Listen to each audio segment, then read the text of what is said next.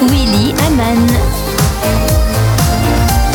Salut tout le monde, soyez les bienvenus dans Ma vie en mieux, le podcast qui rend votre vie meilleure grâce aux techniques de productivité et de développement personnel. Aujourd'hui, je vous propose de parler productivité et d'une règle que vous connaissez certainement, c'est la règle de 3, mais on ne va pas parler de celle que vous connaissez peut-être. Pour rester productif, il y a une technique parfaite qui existe pour les débutants qui consiste à choisir trois tâches dans trois contextes différents. C'est ce qui s'appelle la règle de 3, mais en productivité. Voici comment elle fonctionne. Mieux. Willy Aman. Alors en tant que coach en productivité et en développement personnel, on me pose souvent les mêmes questions et il y en a une qui est récurrente. S'il y avait une seule technique accessible qu'il faudrait appliquer pour bien s'organiser, laquelle est-ce que tu conseillerais? Bon, d'abord, arrêtez de me poser cette question. Il n'y a pas qu'une seule technique miracle qui existe, mais c'est ce que je dis toujours, il y a un ensemble d'outils que vous devez tester pour identifier ceux qui vous conviennent le mieux, mais à vous parce que ce ne seront pas les mêmes techniques, le même ensemble pour tout le monde.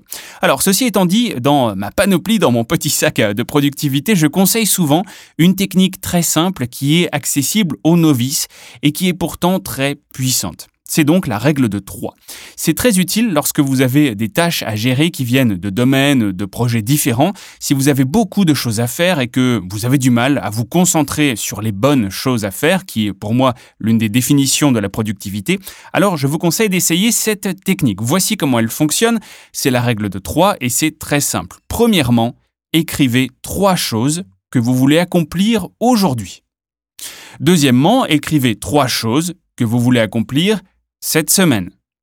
Et troisièmement, écrivez trois choses que vous voulez accomplir ce mois-ci.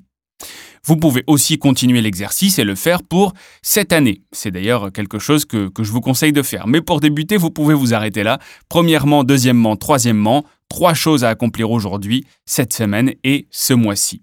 Et c'est tout.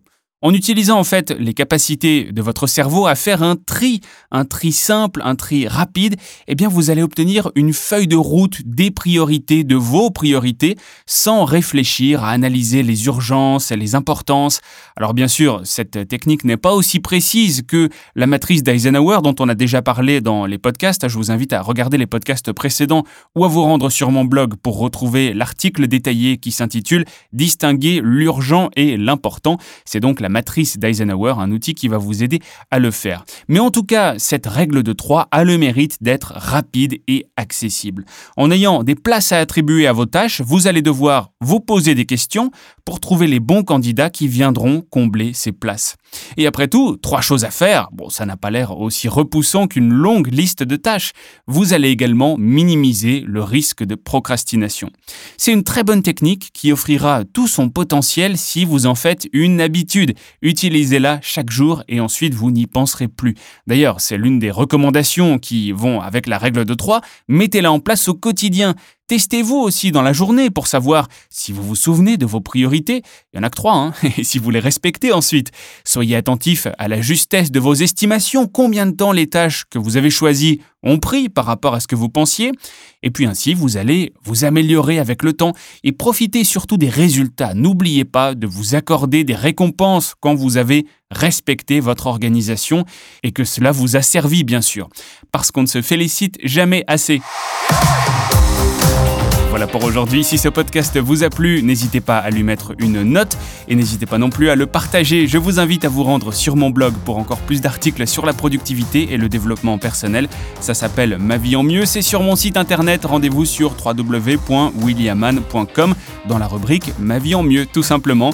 Et n'hésitez pas non plus à vous abonner à la newsletter simplement pour être au courant des nouveaux articles qui sortent et les recevoir directement dans votre boîte mail. Je vous dis à très vite pour un nouvel épisode du podcast qui rend votre vie meilleure grâce aux techniques de productivité et de développement personnel. Ma vie en mieux. Ciao. Ma vie en mieux. Willy Aman.